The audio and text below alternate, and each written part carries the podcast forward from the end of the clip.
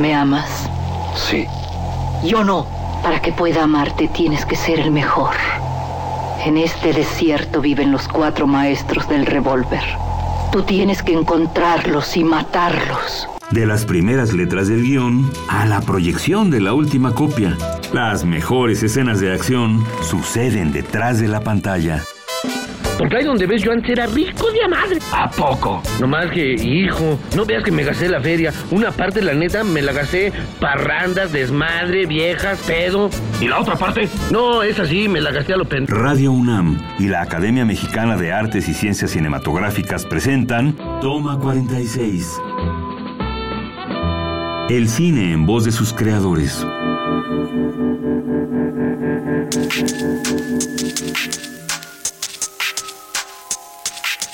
Bienvenidos a Toma 46. Hoy con nosotros Jorge Fons, oficio, director y amante del cine. Pertenece a la primera generación del Centro Universitario de Estudios Cinematográficos. En su filmografía destacan las cintas ganadoras del Ariel, Rojo Amanecer y El Callejón de los Milagros. Esta última también galardonada en el Festival Internacional de Cine de Berlín y merecedora de un premio Goya. Ha sido nominado siete veces al premio Ariel y ha obtenido este reconocimiento en cuatro ocasiones tres como director y uno por el cortometraje Así es Vietnam. En 2011, la Academia Mexicana de Cine le otorgó el Ariel de Oro. Jorge Fons, un honor y un placer estar contigo en Toma 46. Igual para mí es un honor. Cuéntanos esta otra parte de cómo es, cómo decides hacer un proyecto, qué historia te atrapa y cómo haces tu equipo de trabajo. Casi siempre ha sido circunstancial. porque yo siempre me, he visto buscando por aquí, buscando por acá, enamorándome de este proyecto, de este otro, de este otro, y de repente hay uno que sorpresivamente me atrapa, que no era ni este, ni era el otro, ni aquel que, que había perdido tiempo y años. y este, es, es fortuito, es este, ha sido casi siempre eh, circunstancial. Pero bueno, pero ha tenido el, los proyectos que me han atrapado han tenido el la, virtud de, enamorarme, de, gustarme mucho, de convencerme de que sí me pueden salir. La historia, ¿cómo fue tu trabajo, por ejemplo, con Vicente Leñero? ¿La escritura a cuatro manos? Sí, con Vicente se, se trabajaba muy fácil, porque este, hablábamos mucho. Mucho, mucho, mucho, por ejemplo, concretamente de escenas. Concretamente de escenas y de personajes. Hable y hable y hable y hable. Entonces ya, dice, esta escena este, hay que verla por acá, ¿no? Y por acá, y este, y, hay que subirla así, y este, y esta no hay que subirla tanto porque esta, acuérdate que ah, si no, si no, no, no, no nos va a aguantar la gente, y, de todo hablábamos. Entonces, y él tome, tome, tome notas, todo el tiempo tome notas y se iba. Con él escribiste El Callejón de los Milagros. antes había escrito con él El Callejón, este, Los Albañiles. Los Albañiles. Que Los Albañiles tenía algo de particular porque él la conocía mucho más que yo porque él había escrito. Así es. él escribió la novela eh, premio Biblioteca Breve 62, 63, y luego la convirtió en, obra de teatro, dramaturgia, y este y entonces me llevaba mucha ventaja. Este, sabía que querían los personajes. Todos, todos lo sabía. Pero y a mí, por ejemplo, no me gustaba que todo aquel lado este, que, que, acercaba a, Jesús, a, don Jesús con Jesús. ¿no? Todo aquel lado, aquel perfume religioso, ¿no? Inherente a él. Sí, a mí me gustaba. Yo en, en ese momento, pues más aún, este, yo quería decir cosas sociales, gritos sociales, así. Eh, yo, yo, yo quería que don Jesús fuera un viejo socialista, ¿no? Un, viejo todo puerco y todo, pero que, pero que tuviera ideas, ideas que, por ejemplo, culminan en una escena cuando está con el niño y que le, y que le dice el niño, ya, yo ya no quiero trabajar aquí, yo este, este eh, aquí me cae gordo, este, no, nomás nos explotan. Y él dice, de todas maneras, quiérelo, quiere, quiere al edificio. Ay, chinga, ¿y por qué si no es mío? De todos modos, quiérelo, porque va a haber un día en que habrá de todo para, para todos y todo será de todos. Entonces es una idea así que... Corro a ver los y, y, y, y, eso, era, eso era este, trabajar con ella. Trabajar con ella. Trabajé en dos partes. Trabajé seis meses con él y luego trabajé seis meses con Luis Carrión otro, otro, otro gran guionista con, los que yo, con el que yo trabajé bastantes cosas. este y era otro estilo y era otra cosa. Por eso Los albañiles película es tiene esas cosas contradictorias con respecto de la obra de teatro y, y de la novela. Bueno, el tinte del director también. Sí. Querido Porfirio, me encuentro lejos y deseosa de verte pronto. Por favor, guarda contigo mi corazón. Siempre tuya, Carmelita. Quizás al escuchar las líneas anteriores vino a tu mente la imagen de la mano de Carmelita escribiendo la carta a Porfirio e hiciste una toma imaginaria a la textura de la hoja y la tinta. En cine, a esta toma se le conoce como insert. El insert es esa toma que capta acciones o detalles que podrían pasar inadvertidos en un plano más amplio es de corta duración y pareciera imperceptible, pero sirve para subrayar dramáticamente parte de la escenografía o de la utilería. Muchas veces se filma por separado y se inserta posteriormente en la escena durante el montaje. Es de suma importancia, pues esta escena será contundente para la narración de la trama.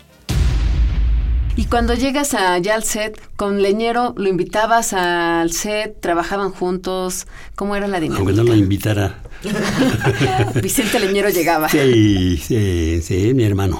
Este, pues a mí me daba gusto que fuera porque lo ponía a trabajar.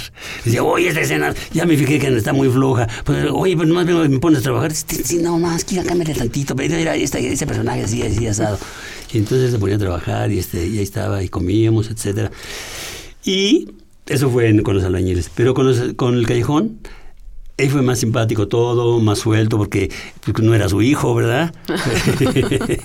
este, no era su hijo, sino Oye, pero del callejón, los diálogos, es que es un disfrute de verdad los diálogos de, estas dos películas. ¿Cómo los construyes, Jorge? Sí, pues mira, para mí siempre ha sido este la cuestión del lenguaje ha sido una cuestión que me gusta trabajar mucho. Que, bueno, y la Leñero también, pues es, dramaturgo. A mí me interesa mucho porque yo, provengo de, en un, de, un barrio muy popular. Mi niñez la, la, pasé, queriendo o no queriendo, en un barrio muy súper mega popular. ¿Dónde creciste? En Tlalnepantla, pero en un barrio así.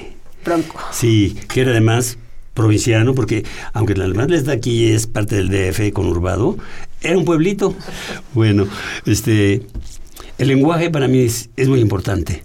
El modo de, expresar una oración, de decir cualquier cosa, es, es importante. Es importante porque expresa demasiadas cosas, no solamente lo, lo, específico del tema, sino que en, su, en, su, en, las palabras utilizadas para ese tema va el color, va, va tu clase social, básicamente va tu clase social. Y eso es muy importante.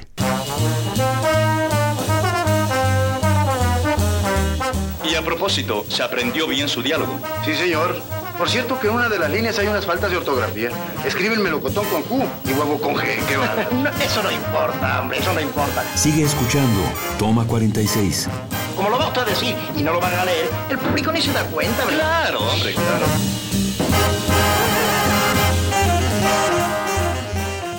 Oye, recuérdanos un diálogo de El Callejón de los Milagros, porque esa mezcla de clases sociales en un mismo lugar era muy delicioso. Pues, lo que pasa es que lo, único que, me, que, me, recuerdo es, por ejemplo, los diálogos del dominó. Este, entonces son, son diálogos muy groseros, muy groseros y que además tienen que ver con el juego. Y tiene que ver con las fichas, y tienen que ver con si sabes jugar o no sabes jugar, tiene que ver con si jugaste bien la anterior eh, ficha o no la jugaste bien, este, tiene que ver con, la, con la burla, este, tiene que ver con todo. Y la personalidad de los jugadores también. Eso es que se doblan a la primera. Recordamos cómo fue el trabajo de la fotografía, de los actores, del lenguaje. ¿Cómo es tu relación con para dirigir a los actores? son los seres más amados para mí. Son las piezas que permiten que yo haga lo que sé hacer, que yo pueda hacer lo que hago. Este, son, son el pastel mismo, son la obra misma, son todo. Los actores son todo. Este, por eso, este, para mí es la pieza con la que más trabajo y, y con la que menos me meto. Trabajo de muchas formas, menos diciéndole qué, qué va a hacer y cómo lo va a hacer. Porque eso, eso para mí debe ser intocado. A mí me gustan muy pocos ensayos, nada más para cuestiones físicas, no para cuestiones del alma. Esas, yo lo, lo único que hago es quitar ese, ese ladrillito con el cual se puede tropezar o ese, esa rama con la que se puede arañar, pero de, ahí- de ahí en fuera son ellos, para que ellos sientan que no hay otro actor en el mundo que pueda interpretar ese personaje más que ellos. Eh, hubo una corriente muy intelectualizada que no me acuerdo de dónde venía, pero que aquí muchos, algunos, algunos la hicieron suya, una corriente que consistía en despreciar el trabajo actoral, porque echaban a perder el mensaje ideológico. acá. Y ese, ese, ese es un cine aburrido que no conduce a nada. Yo en la actualidad sigo viendo mucho cine del mundo. Por ejemplo, ahorita el, el cine que está fuertísimo es el cine turco, el cine iraní, el cine finlandés. Empieza nuevamente el cine, el cine es- escandinavo, el cine danés.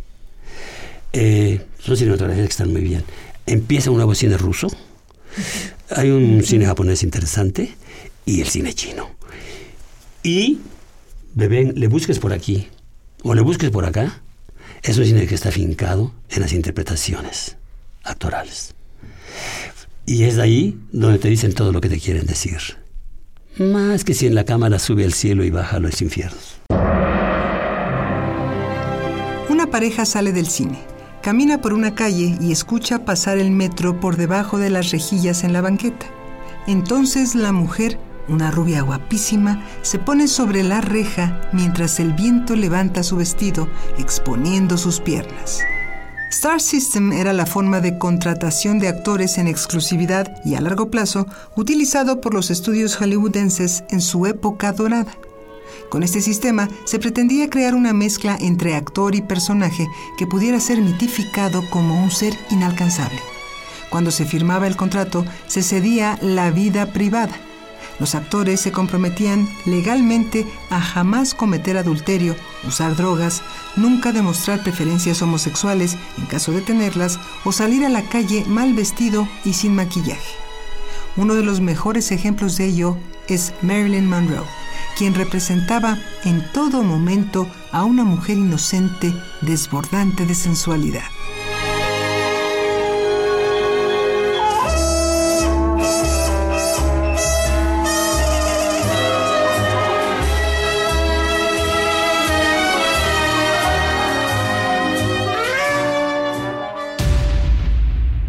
Yo empecé estudiando actuación. Yo, yo empecé como actor en teatro, ¿no? Eh, eh, yo busqué- formé una compañía de teatro allá. En Tlalnepantla. Sí. Y este, luego estudié con Sequizano, con Enrique Ruelas, que fue el, el de los tres cervantinos. Y, y, y con, y con alguien que fue realmente mi verdadero maestro y que es, es José Luis Ibáñez. José Luis Ibáñez es, es un hombre puntilloso con el lenguaje, en primer lugar. Con lo que estás diciendo y en el cómo estás diciéndolo. Ese es un gran maestro. Dichosos todos aquellos estudiantes de la facultad que pasan por sus manos, porque es, además te hace que te enamores de la dramaturgia, del teatro, de la actuación, de la dirección, de todas las artes representativas. ¿Mm? Oye, Jorge, ¿y regresarías a actuar ahora? No, no, una vez me puso este, la, la, la, la Natalia del Paso me puso a actuar en un cortito que hizo, que nunca me lo enseñó además. Pues nos Ah, no, yo quiero, yo te quiero de pareja. Sí. Nos encantaría. Se nos termina el tiempo, pero rápidamente. ¿Tienes alguna regla básica para trabajar en el set? que todo el mundo se emocione, la emoción. Eh, sin emoción no hay cine, sin emoción no hay artes creativas, artes escénicas, porque lo demás es palabras y las palabras tienen que traer algo detrás que las empuje. Jorge, muchas gracias por estar en Toma 46 y los invitamos a que nos escuchen en la siguiente, cuarta y última entrevista con Jorge Fons. Sí, no falten. Y los invitamos a que nos sigan en nuestras redes sociales, arroba Academia Cine MX y en Facebook Academia Mexicana de Artes y Ciencias Cinematográficas.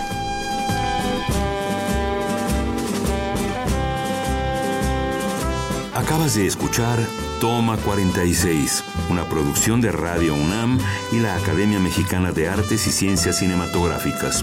Producción Orlando Jacome. Guión Damaris Vera. Operación Francisco Mejía.